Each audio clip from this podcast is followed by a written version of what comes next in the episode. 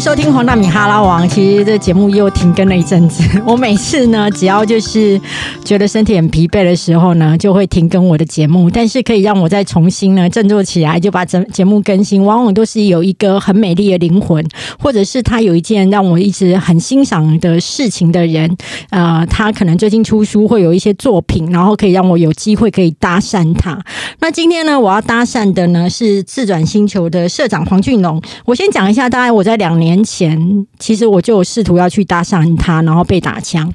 当时呢，我已经出完我的第二本书，然后我已经想要找第三家出版社的时候，我的第一首选呢是黄俊龙。而且呢，为什么我要首选他呢？因为我觉得他出版的每一本书都非常的有特色，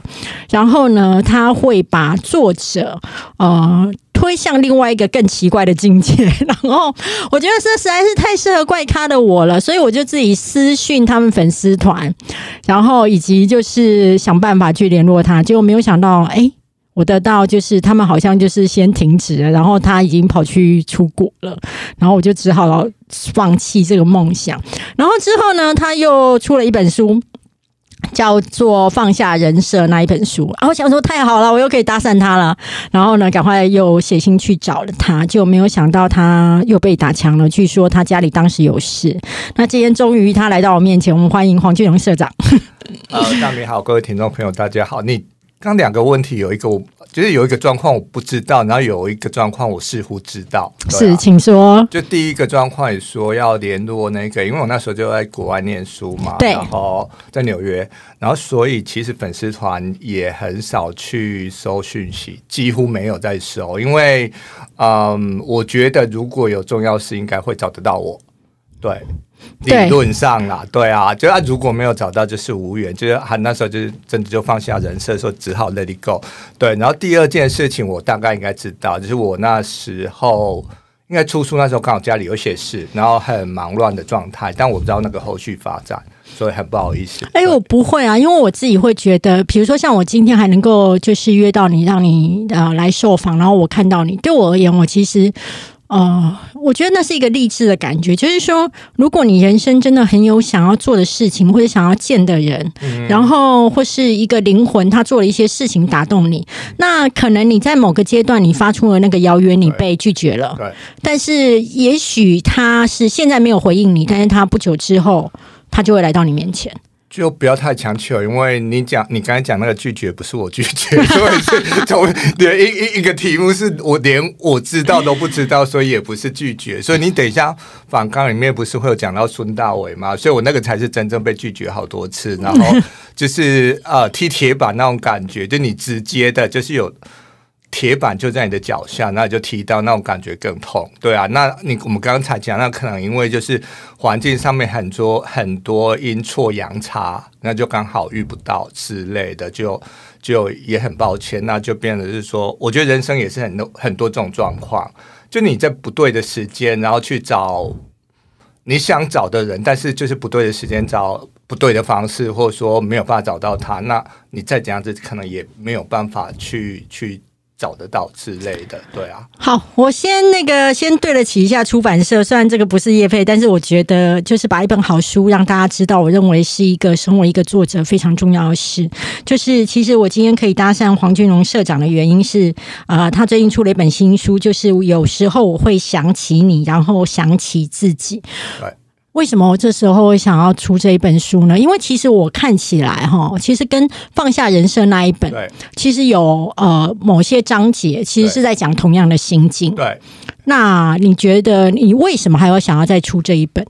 呃，这本书主要是都是我出国之前，然后在呃一些媒体上面的专栏集结，所以我刚好因为出完上一本书，就放下人生人生。别急着找答案，是我出国呃念书，然后去纽约，然后运动管理硕士的一个故事记录。我觉得比较像那一段旅程的总结，然后好面对下一趟旅程。然后这本书就是刚好出完那一本书之后，其实自晚星球我还是想要继续找好的作者出好的书，然后呃好的 talent 呃也想要有机会帮他们服务。但是一直呃，就我刚才讲的，没有没有在对的时间遇到对的人，那你只能就继续寻找跟等待。刚才讲那个放下人生，是我后半段四十二岁的时候去纽约念书的人生整理。但四十二岁之前，其实又是另外另外一段故事，所以我觉得大米很敏锐，他是在书还没有看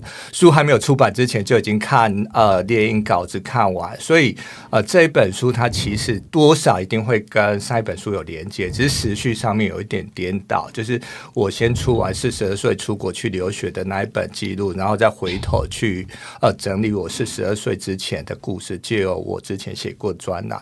我觉得应该是说，嗯，其实你年轻的时候啊，呃，我不仅看完你这本书，我还听了大部分你所有的访谈，太专业了。对我昨天在做皮秒镭射的时候，我连在医院上麻药的时候都还在看你的书，因为我觉得，呃，身为一个采访者，好好的了解这个我的受访对象是一个基本的敬业，然后我想要先。告诉大家了一件事情，我想要分两个阶段来跟阿龙做讨论，就是说，一个是他四十岁、四十二岁的时候放下一切，放下他的社长，放下他的事业，他去出国念书的这一个这么勇敢追梦的事。第二个阶段呢，是我想要跟你谈一谈，就是说，在你很年轻的时候，你几乎每个工作只做一年。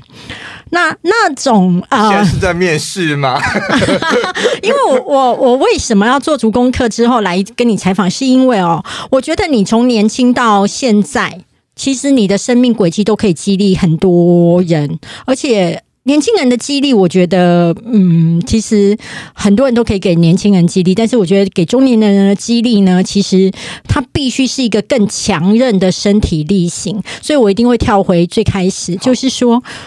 为什么你会在四十二岁的时候决定要去出国，甚至？呃，没关系，你先回答我这一题。我待会有一个更细的问题要问你，请说。不，你是会照仿纲吗？完全不会，仿纲都有你把它 丢掉，我连笔都没有打。其实你知道，我昨天到深夜一点才去写仿纲哎，因为我觉得我很坚持把书全部看完之后才可以写仿纲。你知道我第一次遇到我周末访问就算了，然后我是凌晨两点半收到仿纲，然后就整个，因为我那时候已经在床上准备睡觉，然后想到哎，打开说哦哦好。那我这么认真，我是不是要两凌晨两点半准备一下？没有开玩笑，一个插曲。嗯，就是四十二岁那时候，我觉得很现实的几个层面。第一个，嗯，人过四十或人到某一个年纪，当然社会条件上面相对可能比较呃允许。因为每一个人的经历可能不太一样，那对我来讲，那时候觉得，不然那时候公司比呃公司比较稳定，或者那时候公司是非常稳定的哦，非常稳定。那时候我上一本书放下人设，人生别急着找答案，那时候在早安财经出版社出。那大家如果知道呃这家出版社的话，他的发行人是叫沈云聪，沈云聪是一个很有名的财经学者哦。然后他那时候呃就很不好意思把他拉下水当我的名义上的编辑。所以他那时候有呃激励跟要求，不能说用命令你，因为我们实在太熟了，就是叫我要写且补前面的一段，因为我那一本书几乎很多是我在纽约毕业的时候，然后用了一个月的时间关在咖啡馆，然后去补写日记。把我为何决定出国念书，然后跟那两年，因为太认真念书，所以真的没有空写日记，所以毕业之后就呃呃补写日记，把它记录下来。但是那一本书也不是呃不是完全是只有这些，包含我我现在要讲的，就是说会有很多呃专业编辑过程里面需要去增加或修改的部分，所以其实花很大的功夫。所以沈云聪发行人他就跟我讲说，你起码要跟读者交代一下，呃，让他知道你不是呃呃夹着尾巴绕跑。就说要让大家知道，其实你那时候是可以养尊处优，或者好好继续做你的自转星球，然后不一定要做这个选择。所以我那时候其实啊，我刚刚讲的就是，嗯，工作也到了一定的经验，然后出版社，嗯，经纪公司，即像相对的稳定。那我觉得我我应该是人生最好的 timing，就是对啊，感觉上就是可以休息。对，但是我我。始终有一个梦想，就是说要出国念书，因为我书里面常提到，呃，两本书应该有提到 bucket list，就是呃。呃，人生的梦想清单。那我我觉得到四十二岁之后，发现我最大还没有完成，就是出国念书。然后那时候其实坦白说，工作也遇到一个瓶颈，就是我觉得说，哎，那呃，因为我们之前经济过聂永贞嘛，然后在女小红玩玩之类的，然后说如果。畅销书来讲，我们有破二三十万之类的一个作家，然后呃，我我我觉得好像我的人生都一直在设一个高点做挑战跟突破，然后我四十二岁的时候突然觉得，哎，好像找不到那个突破的目标。那嗯，我上一本书也有讲到，就是说，人家可能会觉得，哦，我有写到说，大家可能会觉得这样子的工作有什么不好的？对啊，就每天很轻松啊，然后你要进公司就进公司啊。反纲里面有一个，我直接帮你破题，就是说每天盖印章，然后进公司就是盖印章这件事情，我觉得很无聊。然后觉得我如果功能只是盖印章的话，我好像没有太大的存在感跟呃，盖印章跟收钱啊，不行吗？钱是看不到，钱是看不到。你看现在都在比特币的，对啊，所以该印章我觉得很传统、很老，对啊。所以我那时候就觉得说，好，那我应该要寻找人生第二个山头，所以想说出国念书充个电，然后也是自己人生人生目标。而且那时候对运动也很有兴趣。可是你的出国充电，你知道吗？中年人的追梦啊，其实啊是要付出非常大的成本。为什么呢？年轻的时候你可能身上没有房贷、车贷，甚至社会都还允许你犯错，但是中年人的时候，你要去追梦，等于说你要放下第一个稳定的工作，第二你如何跟你的父母交代，再来就是你的员工怎么办，你旗下的作者怎么办？对，那你要怎么办？对，所以如果他们有在听的话，我再跟他们说一次抱歉，就是 我觉得处理的已经算最尽量的去去。处理到最好的一个状态，但是每一个人站在不同的位置，当然会有一些。所以你是结束公司的营运，还是让它就是一个就是低量的运行？就是合约到就合约到，然后有一些是到，甚至我出国都还持续用接呃。找人帮忙接案子的一个方式，然后继续做互动，然后陆续呃到可能我出国一年之后，几乎所有合约都到期了，所以也就没有手上也没有所谓的案子的一个状态。对，所以嗯，大概呃出国之前当然没有办法结束的那么快。所以，大家到我出国之后的一年，才几乎是手上合约都走完啊，然后就是几乎是归零的一个状态。对，所以呃，我那时候当然算过所谓的机会成本呐，就是嗯，我觉得当然四十二岁，或所以公司这样的机会，但我现在回头会去看，有时候会觉得说，哎，我那时候如果不会放下的话，我好像现在也不用。再从零开始或什么之类的，那呃，可是我那时候很明确的就有算过呃机会成本，那那个机会成本叫梦想的机会成本，嗯，其实梦想机会成本它很难量化，很难数字化，就是说如果我没有去实现出国游学的梦想，我的人生有什么损失？我觉得这是一个值，不是一个量，所以你很难去换算成数字。但是换算成数字就很现实的。刚才我们提到，哎，那公司结束的，呃，譬如说五个合约，不管是出版或经济，然后十本书，可能未来的收入，这两年可能你呃掐指一算，你出国不止你可能要花一百万、两百万、三百万啊的开销，甚至你的收入可能少了一年少了一百万、两百万、三百万，那两年加起来加加减减。你看这样子，我这样随便举例算起来，你的成本大概就一千万、几百万之类的。你的成本大概一千，但那一个是我刚才讲的，就是现实上面的一个实际的数字。但是另外一方面，我是讲梦想机会成本，就是呃，如果没有去我往后的人生突然想到的话，我那个 regret 就是愧疚跟遗憾，跟相对的啊，你没有趁你还可以的时候出国去做你想做的事情的这这一个决定，然后付出的呃决定的代价到底有多少，那是很难算的。那呃，刚好二零一九年回来，隔年呃二零二零刚好遇到疫情。然后我那时候其实心里还蛮百味杂陈，就是我会往现实一面去看，就是说，因为你回来几乎从零开始，等于收入是呃从零开始嘛。那你就会去想说，哎，那我如果当时不要出国，现在可能每个月还是有呃五万、五十万、五百万之类的收入，那是很现实的。就是你想到还是会心纠结痛，就是说觉得，哎，那你假设我因为我在喝那个呃便利商店的咖啡，那你每天醒来就想说，哦，那。不要等他那个有第二杯半价的时候再买之类，这是很现实的一个举例跟形容。但另外一部分，我也会觉得很庆幸，就是说，如果那时候没有去。啊，二零二零，我那时候应该四十是四十五岁之类的。那你会觉得说，啊，又疫情，然后到现在我都还没有呃回来，快哎差应该差不多三年都没有机会出国，更何况说去回纽约之类。所以就想说，哎，那我更没有机会出国，因为包含疫情的状况，然后父母年纪但比当时又更大之类，那你更不可能又更难放得下家里的那一些呃负担跟。牵绊，所以这样算起来，一则一就是有喜参半，你会觉得说，哎，幸好那时候已经去，而且回来了。那另外一个忧是觉得说，哦，我现在又要重新去找收入来源，找新作者，然后找下一个经济目标，或甚至另外一个事业的发展方向，那是很现实、很残酷的舞台。所以你还是必须要去接受这个现实的。一面，其实我觉得啦，你当时四十二岁，你敢出去的时候，你应该也是掐指算过，就是说，其实你的存款，对，即便你回来的时候一切都是归零，嗯，但是你觉得应该还是可以让你撑住几年，然后甚至你会觉得啊，最差最差就去做什么工作就好，应该也不会死。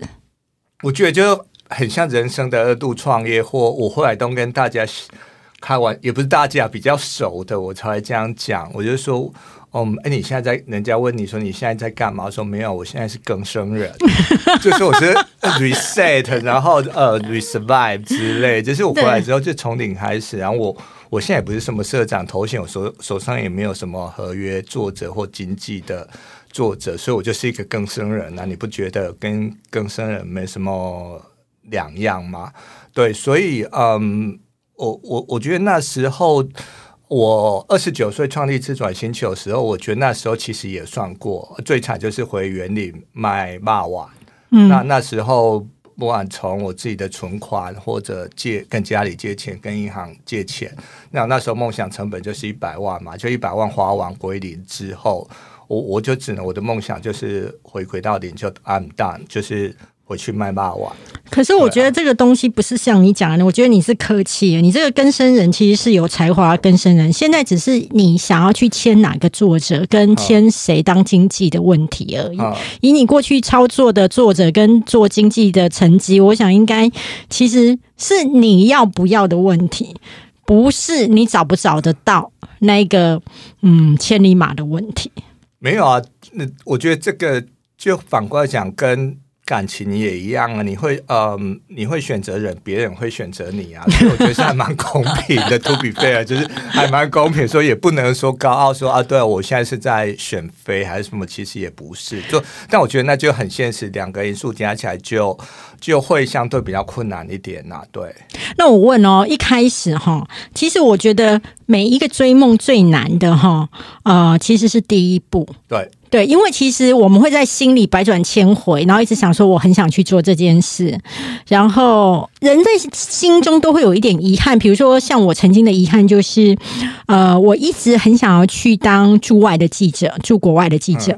然后，可是当时我已经是新闻部的主管，对。然后终于有在其他电视台有驻外记者的机会了。可是我要面对的是，如果我从主管职退下来去当驻外记者，我的月薪我是立刻可能少了快要两万块。然后那时候舍不得，嗯，我觉得要我现在好不容易爬上去这个位置，然后我又要去降薪去当。驻外记者，然后又要这边被人家画 C 喊，我内心其实觉得舍不得，所以我没有去。可是我没有去之后，这个梦想一定会有人拿走嘛？对。然后我就看到拿走的那个人，你祝他幸福吗？我我羡慕他，对对对，我羡慕他，因为我觉得那个后来我沉淀一下，那个不是说我少掉了那个两万块的问题，而是你生命当中会有个遗憾。对。然后以及那件事情会一直牵挂你，对，纠缠你。然后你知道，你没有跨出那一第一步，你后面的二三四五步你永远都跨不出去了。你是那一个跨出去海外的第一步，去牵动你全球的一个脚步。对啊，所以我都完全能够懂你的那个想法。可是我要说的是说我在某个第一步上面卡住了，所以我后来也就没有继续往那条路走。但是我要问的是说当时你怎么有勇气在四十几岁的时候走进去报名托福？哦，那时候，哎，那时候对，才四十二岁报名托福这件事，我觉得回想起来蛮荒唐的。我也觉得很荒唐。但我要我要去呃跟大明分享你刚才讲的那个经验，然后跟呃听众朋友分享，就是我觉得跟励志书一样，或很多成功人士，我当然不是讲说我是成功人士啊，就是说起码譬如说你出书这件事情，如果对有一些人人来讲 mean something，就是觉得算是一回事的话，就是我觉得你呃你受。嗯，你透过媒体，包含 podcast、广播什么之类，你都会去看到别人故事，好像光鲜亮丽，然后好像觉得，哎，我只要跟他一样，我就可以成功。其实不是，就是有一个理论叫幸存者迷失，就是我觉得可能大家在做决定的时候，像刚才大美一样衡量自己的状况，就是说幸存幸存者迷失，就是说可能百分呃某一件事情百分之九十九其实都会失败，但你看到的就是刚好那百分之一成功。的那黄大明，或者是说我黄俊龙，可能你看到他们我们的故事，会觉得说，哎，我也可以跟他们一样，但是可能跟他们一样，呃，的做了这个决定，决定，只但是只可能幸存者可能只有百分之一的几率，刚好我们就是那个百分之一，所以就变成说，每一个人要衡量自己的状况，就是说，呃，看自己有，也不是说看自己有几。几斤重，就是说你要自己知道你现实条件的状况。像大米刚才讲的，是说啊，我觉得那很好啊，就是说我经不起呃降低两万月薪这一个损失，所以我选择的 B。但是就我我不止哦，我必须更更坦白讲，不只是这个降低两万的的的问题，我觉得还有某种程度上是后来我自省的，嗯，就是说，其实我已经来到怕改变的年纪啊。对，所以我那时候也是啊，所以就是嗯。每一个你去选择，就你呃，你不要看别人的选择，然后幸存下来或成功之后，觉得他很光鲜亮丽。其实，如果他们选择另外一条路，去可能又是不同的一个光景。其实也没有什么不好，所以比较舒服啦，对，比较舒服，但有点遗憾。况对，那那踏入托福补习班是一个怎么样的一个勇气？对，我就很怕那一个错过的遗憾，所以我那时候就第一步，因为很简单，因为我真的就是那种会一步一步逼自己的人，就。是我也不确定我可不可以出国，然后所以我就先踏进托福补习班，然后每一每一个礼拜去上课，然后上一上，然后托福第一次考，呃，落差很大，可能就考二十九分之类，因为很惨。弱者考过托福的就知道，但慢慢慢慢慢慢就试着就让我试到哎申请到学校的那一步。所以呃，我的意思是说，一步一步你往前，就每天要进步一点点之类的这件事情，当你。如果陷入我们刚才讲的那一种你人生很重要的 turning point 或转折或决定的时候，我觉得这一早起又更实用。就是说，你不要去想说，哦，呃，玉山好高哦，那我觉得，呃，我可能爬不到。那我觉得跑步应该更像，就是说我哦，马拉松应该更像。你觉得，哎，呃，四十二公里可能很长，但是，呃，有跑的人大家就只要，说我其实只要想到下一步。要继续往前，那你慢慢的可能跑个五六小时，其实就到了。所以那时候踏入托福补习班，其实就是只是第一步，试看看。可是我觉得还蛮悬染密的，就是进去发现都是建中的学生、北一女的学生来上课，然后老师问他们说：“哎，这一题大家觉得难不难之类的？”然后大家举手觉得很难。那我心里想说，哎，这题还蛮简单的啊。可是我看到建中的举手，只好跟着就是拉下脸皮举手。建中都觉得这题很难的，你有什么？你有什么资格觉得这题很简单？而且你只有二十九分呢？对啊，就跟着就是啊，好手就是不争气的举起来。所以我觉得那时候就嗯拉下脸，然后一步一步逼自己往前，之后然后最后就真的走到，就真的就是演练毕业。我我书里面有提到说，我刚去美国的时候，我也觉得我我可能毕不了业，然后真的没毕毕，真的没毕业也没关系，我就证明说我真的有来。那没毕业没念完成这件事情，不是我可以选择的，是命运淘汰了我。对。哎、可是我很好奇耶，因为其实我看你这本书，有时候我会想起你，然后想起自己当中有提到，嗯我可以抓到一件事情，就是说，其实你有去出国游学嗯过。嗯，那其实对中年呢人年，呃，应该是说对中年人来说。啊，稍微有一点点圆一个梦想，就是有出国，对对就好啦。那你为什么一定要执着，一定要去拿一个学位，然后把自己搞得还要托福去考了四次呢？对。因为我觉得就太执着，当然，我觉得就人生就是这样。当你可是每一个人个性不一样，有一些人有一些人就是觉得说，哎，当你可以打到小联盟的时候，你就会想象说，哎，那大联盟我应该也可以。哦天哪，你好命贱哦！你，就是一个很贱，对就是贱命就是。我觉得我们这种人其实命不会太好，就是嗯如果你命运很好，哎、你会不会觉得我们这种人是是在痛苦当中才会觉得爽？我觉得有一种那一种斯德哥尔摩症候群吧，就因为坦白说，就我刚才讲盖印章，真的觉得每天我没事进公司就盖印章，就很像银行主管里面，你每一次走进去就会发现。那个应该比较传统的银行，就坐在越后面，我知道越后面的就在盖印章大的，然后都是最你感觉他躲在荧幕后面都是在玩游戏啊，或在聊天，然后有那个银行柜员小姐在递东西给他的时候，就是盖印章。那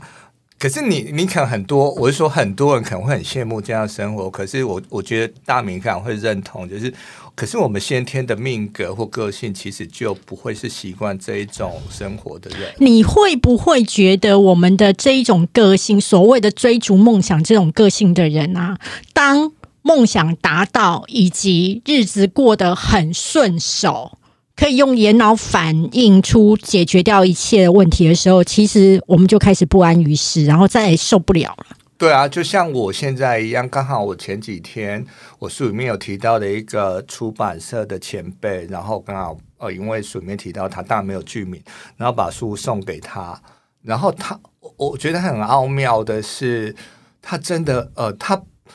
因为他这么大咖，你不可能会呃你。呃，不可能去奢望他，因为他也没有脸书，也没有什么 social media，你不可能奢望说他帮你曝光或什么宣传。可是他真的看，他跟我说看我的上一本书看了三遍，其实我是相信的，因为在跟他约，就是呃约就约刚好时间就约到隔天，然后跟他约完的前一天晚上睡觉之前，但不是两点半啦，就是 就睡觉之前，然后他就传一个简讯给我，然后因为我就知道说他有在睡前去思考，然后做笔记的阅读笔记的习惯，然后他就呃。写的一则我上一本书里面提到，然后他就写说，总有一天你得翻越人生的第二个山头。嗯，那其实就是我上一本书在后比较后面章节提到，然后他就跟我说，他身为出版社经营者，然后也哦，他出版社应该有三四十年，而不止之类，然后他也差不多六七十岁，然后他就跟我讲说，五年前他就把自己呃重新归零，当做人生第二个。第二次的创业，所以他那时候在见面的前一晚就跟我说，总有一些，总有一天你得翻越人生第二个山头。其实我就很相信，说他真的有认真读我之前的书，然后他也在见面的时候跟我再从头去聊起他送我的那一句话的意思，然后有给我一些 feedback，是他自己的一个呃五年前就把自己当做重新第二次创业的这样子的一个想法跟我分享。那我要问一下哈，到美国之后完全都没有头衔，你也不再是自转星球的社长，你也没有那么多得到的那么多奖项，你也没有员工，你只是一个老学生。对，你有失落过，以及骂过自己干嘛这么作践自己吗？有啊，我就觉得在美国，可是我那时候觉得这样子很好。上一本书有提到，就是我呃，甚至有时候每天只要讲一两句话，就是我不想讲话的时候，可以讲一两句话。就是早上进学校校门，然后因为赶上课，然后就只有跟那个吧台的小姐点咖啡，讲说一杯热奶铁带走，谢谢。就这三句，哎，这样三句嘛，反正就一天就只有讲这这样子的话而已。所以其实那时候其实是还蛮蛮享受的啦，因为我那时候就是甚至第一天我在家就在倒数，就是说我总有一天我会毕好，可能不一定毕业，那总有一天还是要必须要结束那样子一个归零的旅程，然后重新回到台湾面对现实。所以那个当下其实还蛮享受的。在那一个过程，可是其实我可以读到你还是渴望被认同，因为你刚开始在跟店员讲说咖啡的时候，然后其实是要讲名字嘛，那你都是用黄，对，然后其实会造成他很大的错愕。哦，对，其实这个是现在这一本书，那对，可能就我刚才讲的时态的部分，因为这本书是我出国之前呃讲以前的故事，所以刚才讲咖啡那也是，我二点一三去。哈佛附近的呃语言学校，然后做留呃游学的时候，每天就早上上完英文课，然后下午就在哈佛附近的咖啡厅，然后点一杯咖啡坐下来。那坦白说，那时候英文更烂，然后呃咖啡员呃店员都会问你的名字的时候，有我那时候跟他讲黄，然后因为大家知道外国人不会讲四声，就是呃的的的的，就是不会有四声，所以当我跟他讲，因为他们都习惯讲姓。或 nickname 嘛，所以当我跟他们讲黄的时候，他们没有任何一次是讲对的。然后后来就想说，好，不好讲 nickname，然后我就跟他讲 Ray，然后应该自己发音的问题。然后又觉得有时候他们会变 R E Y 之类的，就是其实我们英文不好的人，其实会觉得当别人听不懂都是我的错。对，没有错，就会自我苛责。对，然后会觉得我是不是又没有讲对发音？但是我们不会认为是呃，这个音其实对老外而言，他们本来就很容易混淆。对，对。所以我那时候终于有一次，店员写对我的名字，然后叫对我的名字之后，就大名讲，我终于觉得我得到了认同。就是你到了一个异乡，你不再是黄俊龙，你不再是社长，然后你不再是一个编辑。的一个状态底下，那名字是最或抬头是最纯粹的一个符号意义。那当你这个 Ray 这个名字被认同之后，你觉得哎，好像突然有一种认同跟归属感。你你会不会觉得，当来到了异乡，我们把所有的东西，就是所有过去的呃牵连、语言什么都丢掉的时候，其实精神上也有某一种放松。跟觉得想要重新做什么？对，我觉得那个其实也不一定要有血或流血呃流血之类，因为呃呃现在呃边境开放，所有呃听众朋友如果旅旅行经验的，大家都会有类似的感受，就。旅行对于特别是创作者来讲，就是我觉得呼吸新鲜的空气，然后呃看不一样的事情，然后我觉得最呃当呃最特别的是说，当你到不熟悉的地方，其实会呃你的钢管会被放大，然后你会用不一样的去。眼光去看那一些别人的日常，因为当你在自己的环境里面太呃把日常太觉得习以为常的时候，你会觉得一切都理所当然。但你被丢到新的环境之后，你会感官放大，觉得哎好新鲜好特别。就像呃这个就很像大米刚才讲，其实你会很放松，就觉得哦这样好舒服哦。然后其实就是新鲜的空气跟环境给你所带来的感官的特别的刺激。我很喜欢你这本书当中提到。的呃。一段话，我昨天还特别拍下来给我朋友。然后刚刚你看着我很努力翻，翻不到，因为其实我想说，你要不要直接就暂停？不，不行，不行，不行，不行，因为我折太多。因为我觉得这，我觉得这，对对，因为我觉得这本书真的很好看。然后我那时候还特别拍下来给我的朋友，我想要一起提醒他们这件事情。你书里面写说，日本旅行作家泽木根太郎曾经形容年老以及贫穷是旅行的两个大。敌人，我们常在想，等某某时候再去也不迟，但往往到了那时候，现实早就由不得我们了。人生渴望的事情，包含旅行，都得趁早，在我们还有足够的力气跟热情去对抗各种现实条件时，去出发，去想去的地方，做想做的事，看尽不同人生的风景。这段话其实是很激励我，是因为我已经来到中年，我真的可以感受到那一种。呃，时间的压力，还有体能的压力，对，然后以及父母还健康的时候，我还可以还可以去干嘛哦？对，我爸妈只要身体不舒服，我我当天其实所有的工作我是接近就必须停摆，对，就算不停摆，我内心也不舒服。但是，所以我我想要，因为我是透过你的书去点醒我自己，说年老跟贫穷其实是会造成我自己未来在旅行或是做什么事情上面的身不由己。那在这本书当中，我一直可以感觉到你一直在强调身不由己。嗯。你觉得中年人有哪些东西是让你觉得你真的很感受到？说我这时候再不做，我将来是会被他如同浪一样盖过去的。有书里面有写到另外一呃，其实是在很小的后面，就比较像小的 part，就是说。呃，人生往往是没有太早，没有太晚，没有刚刚好发生的事。然后我觉得，以那你把张爱玲放什么？张爱玲不是说那是刚刚好在这里？就是没有，就是故意没有没有，你干嘛？没有。哎，我也觉得，我跟你讲，像张爱玲讲说成名要趁早这件事情，我也不认同。这不是你可以选择。坦白说，对，不仅这样啊，是趁早都会有大头病，然后就完了。对，所以我没你刚刚说的那一句是说，你觉得没有所谓的刚刚太晚，没有刚刚好发生的事，就是呃，刚才举举例到我讲呃旅行的那一部分，就是就是呃年老跟贫穷呃是旅行的两大敌人，但是就 unfortunately 就是很不幸的，你很难去所有的条件都到达到最美。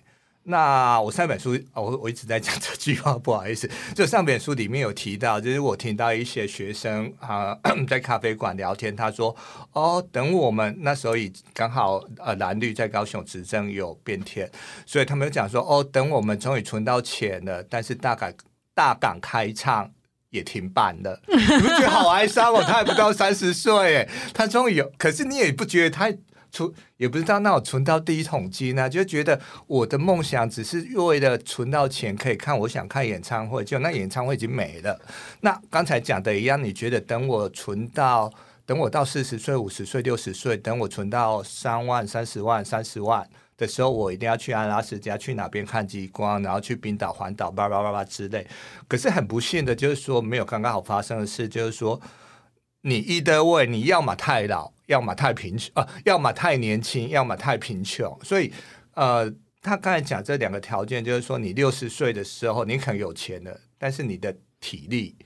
已经是跟之前就是成反比。那你年轻的时候体力很好，但没钱，但是你钱又不够，所以真的很。没办法，人生就是你要去在一个不是最好的条件状态底下去做做出发。所以新书里面有提到一个，就是我在布鲁克林大桥上面看到一个例子。那那一个是我二零一三，就是嗯，不是呃，这一次去留学，呃，不是这次去留学看到的。就那时候在布鲁克林大桥上面看，然后呃，我最近在读张北海先就是其呃台湾人的纽约通跟呃认识。纽约的一个视窗都是透过张北海先生的一个文章，然后我更加确信纽呃布鲁克林大桥是有一个巨大存在跟历史上面的意义，跟对某一些人心中上心理上向往的意义，所以我当时就看到哎走走布鲁克林大桥，然后觉得哦。我觉得很开心，我好像一种梦想实现。我拿着大苹果，然后我可以走过布鲁克林大桥，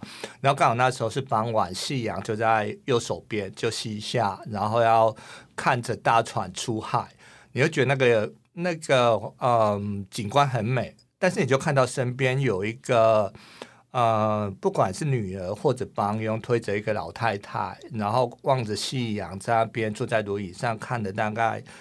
几分钟吧，那因为那时候我就年还算年轻嘛，然后都会背着单眼相机，然后就觉得被那一个场景吸引，所以就刚好在旁边看着那个老太太的背影，那你你会觉得以为他欣赏完夕阳就会再往镜头再走，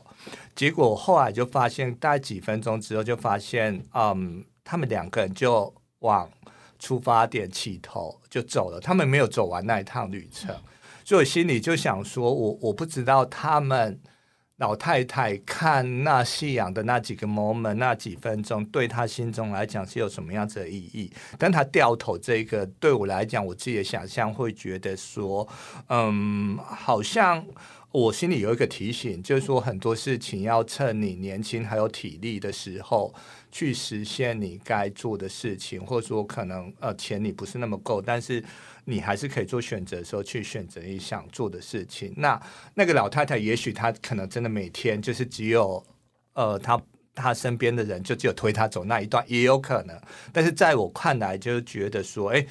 哦，我不想要等到我年老或坐轮椅或拿着拐杖的时候，然后可能旁观的人看起来觉得我很可怜，或者说很可惜没有走完或做到什么样的事情的时候，再去做那一件事情。我想要趁我年轻还可以选择的时候去。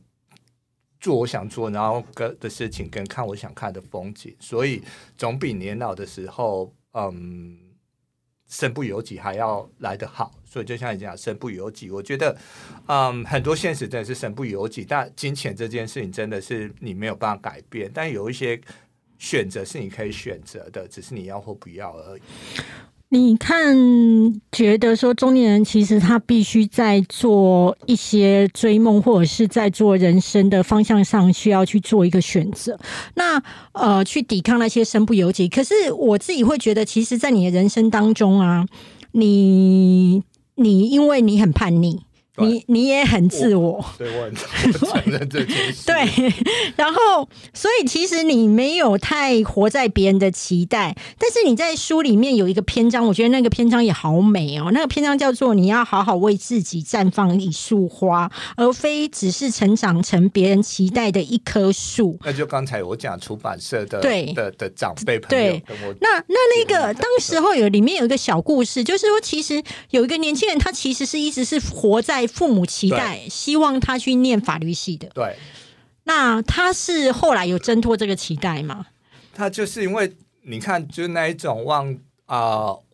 传统思想，望子成龙，望女成凤，他就长在那样子的一个家庭。但他后就是当也当了律师，然后当了好几年，收入也很稳定。那他终于有一天就跟他爸妈开口说：“哎，我觉得我不开心，然后我我可不可以不要工作，然后暂停啊，只是休息一下之类。”因为他跟爸妈讲说不要工作，那爸妈当然会说：“那你要干嘛？”他说：“那我可不可以休息一下就好？”然后爸妈当然就很。很焦急啊，然后就趁儿子去上洗手间的时候，问我这个长辈说：“那我该怎么办？”之类。那长辈就跟他说：“你就放手让他去啊，他有一定的存款，然后也饿不死，然后又是高材生，对啊，那那你有什么好怕的呢？”所以后来他那个他真的就是出国，然后休息，然后念书画，然后他后来终于到非营业呃非盈利组织 NGO 去上班工作，然后到后来人生也发展很顺利，而且还是儿子变得很开心。所以这个故事就呃这个出版前辈就跟我讲说，那时候当下跟我说你要为自己绽放一束花，其实就是像他那时候当下做的决定，而不是为了呃。一棵树，那一棵树其实我觉得是有点隐喻，就可能是你现在很稳定的工作，你是律师，啊，这个身份可能也是一一棵树之类，或者说我当时我是一个出版社的社长，旗下有风光的作者之类的，那我觉得那也是一棵树。所以啊，如果你留恋只是那一棵树的时候，你就很难说，哎，突然有一朵美丽的花等在的等待着你去绽放而上时的那个机会，我觉得是很可惜。就刚才讲，没有太早，没有太晚，没有刚刚好发生的事，就是你这一朵花，就某一些时间要开，就是那个时间你要，如果它没有绽放过了。过季就过季了，就没了。你你会不会觉得，其实台湾的人很容易活成呃别人期待的样子，而是到一直活在别人期待的样子，到某一个阶段之后，突然会觉得这不是我要的人生。我们可以聊影集吗？可以啊。台北女子图鉴，郭龙美不是就在演这个吗？她每一集都演不一样的人设啊，所以啊，我她在第七集，好像最近有这个这礼拜有第八集吧。我看到第七集的时候，突然觉得有一点点失落跟哀伤。就是她在第七集的时候，终于呃呃，简单讲，就是她。从台南北漂一个少女，跟大跟很多人都一样，然后只是憧憬台北的美好，想要一样啊，就是我们两个也是这样啊，而且我会觉得台就是林场的鲜亮丽，对，还有就是台北才会有我的梦，我们那个高雄啊、园林那种乡下，对，是。老子我是没有办法待的，对，所以他就一路一路，他的目标可能就是我要当上变成哎黄大米这个样子，对对对对这个样子，对。每一个不同人生阶段，不同的一个工作，总会有一个啊 role model 或理想的一个投射。所以，但当他变成他们那个样子的时候，他又觉得，哎，我希望又变成下一个样子，我要变成真的孙大伟，我要变成是谁谁谁之类，庄淑芬，对。但是当到第七集的时候，他终于爬到那一个，就是说，哎，总监的位置，然后变成了某某人的他当时要的样子，然后他也可以就比较物质上，呃，他原本在某一集里面讲说，我希望呢，我之后在台北努力，可以做到我想要买什么，可以不用考虑金钱。那他也的确总监嘛，的确在很年轻的时候就呃得到的那样子的一个梦想实践。可是他那时候突然就是那个 ending 啊，这样我会爆雷。就那个 ending 就是他很失落，说：“可是我想要找回我真实的自己。”就我觉得听起来就就很哀伤。就很多我刚才讲没有刚刚好发生的事，就是说呃，很多时候人生真的是呃。鱼与熊掌不可兼得，就是当你达到那一些外在的物质条件的时候，但是有一些部分的你其实是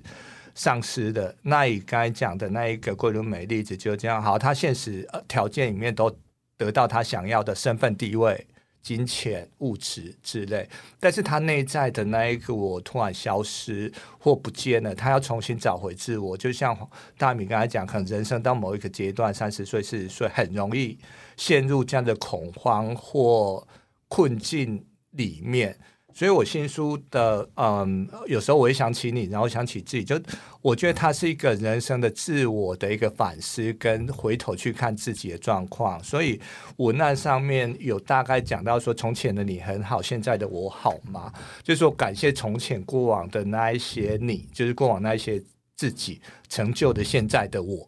就说，要不是以往那一些哦，你想要成为谁，然后哎，你想要选择 A 选择 B 那一些好的、坏的或正确、错误的经验，如果没有那一些的话，其实很难成就现在的你。所以，当你到人到某一个年纪的时候，回头去看过往自己以往的经验，会显得相对有意义或特别有意义，是在说你把镜头拉远，你终于懂得当时的心境或当时。遇到的所有事情，在往后的人生带给你什么样子的意义？那时候会更加的明白。所以也是之所以我刚才讲说，为什么我到出书前一个月觉得我这本书，我比较确定有它出版的意义，就是说，哎，我忽然觉得那一些我回头去看的那一些人生风景，跟那一些我突然觉得有一点了悟的心态，然后好像可以送给很多人。也是这个原因。那包含刚才你讲的，就是呃，旅行这件事情，或年轻人年轻的时候去，特别是年轻的时候去旅行。我的这个书名就叫做《The Appreciation of My Past Self》，就对我自己过去的一些感谢。所以我回头去看年轻的时候，觉得哦，我那时候怎么那么傻，那么勇敢，然后那么笨，那么有体力。譬如说我包含讲说，一个人去独自去旅行，然后。找青年旅馆，然后拖着行李，然后在下雪的的的异国里面，突然想要呃喝一碗热汤的那一些呃乡愁那么浓烈之类的一个经验。那回头你现在去看，嗯，我最近才。常跟朋友在讲说，回国这三年很多事情都激不起我的动力，不管是啊文青热爱的片子啊，或者说哎周边朋友都去看这表演，然后都去看这个音乐节，可是我就就是在在家里就躺在地板上滚来滚去，而就是那个 coach potato 就是沙呃就是马呃沙发马铃薯，就是说你只是要耍废而已。所以当你回头去看的时候，觉得哎我那时候年轻，好有体力哦，好有热情哦，好像我想看的演唱会就会。义无反顾去抢票，然后想看金马影展，就会时间到那时候还要去 iPhone，或者说在电脑上抢票之类。可是你到这个年纪，你反而觉得说，哎，好像安稳或耍废这件事情，偶尔会 reward，就是会让给自己说，哎。哦啊，我终于可以偷懒或放松一下，那你就会感谢，你会很怀念。年轻时那时候说久就说久啊，说走就走，然后嗯义无反顾呢那时候的动力，所以我觉得嗯我这本新书对我来讲最大意义是你很多事情你已经在现在不可能再回头从头去做第二次了。嗯，好。既然社长呢有提到他的新书，那我一定要帮他打一下书。就是说这本书叫做《有时候我会想起你，然后想起自己》。讲真的哦，我我在看的时候，其实对于中年人而言，他是有很多的反思，是，然后也会点醒很多中年人，他突然意识到他自己在某一些的压力。不孤单，因为 大家都一样。但是我可以问一个小小的问题吗？我要先说，就是说这个购书的资讯连接会放在那个资讯栏位，然后也会有上一本就是放下人设那本书的购书连接。那我要问社长的是说，哎，为什么这一本这么贵啊？这一本的定价吗？对呀，哎，我根本你很有勇气。你知道我上一本书出版社要定，呃，打完七九折之后要三百多，我就把出版社骂了一顿。没有，我现在我现在是 say 喊的，我不能骂出版社。你少来了，你那到底多少就就多少，然后没有通膨啊，很多条件之类。我觉得是你的装订太特别。没有，这次没有乱花钱哦。哦，真的吗？你的装订，你的装订是一个很不规则的。哎，现在是要讲装订吗？对啊，我觉得你你你你这样子的做法，这个。我只能够说，每次你的书都有一些特别的巧思。那你这一本的为什么要这样做？啊，读者如果去拿到书，你不要以为你是呃，不要不要随便退书，不要以为你是拿到那一个做坏掉的书，那个其实是刚好有一个呃天的毛边，然后那个毛边其实就我们设计上面的语言是说，呼应这一本书，就人与人之间相遇是没有所谓的明确的界限跟规则的。对，你要讲破就不值钱了。哎，我跟你讲，要讲破才会懂。对啊，没有讲破，讲真的，奴钝的我们都不会懂。对对对对对。好，希望大家就是去买这本书，然后感受到就是说我们的呃黄俊荣身上的追梦的勇气以及对人生的反思。然后今天谢谢俊荣，谢谢大家，谢谢各位听众朋友，谢谢，谢谢，拜拜。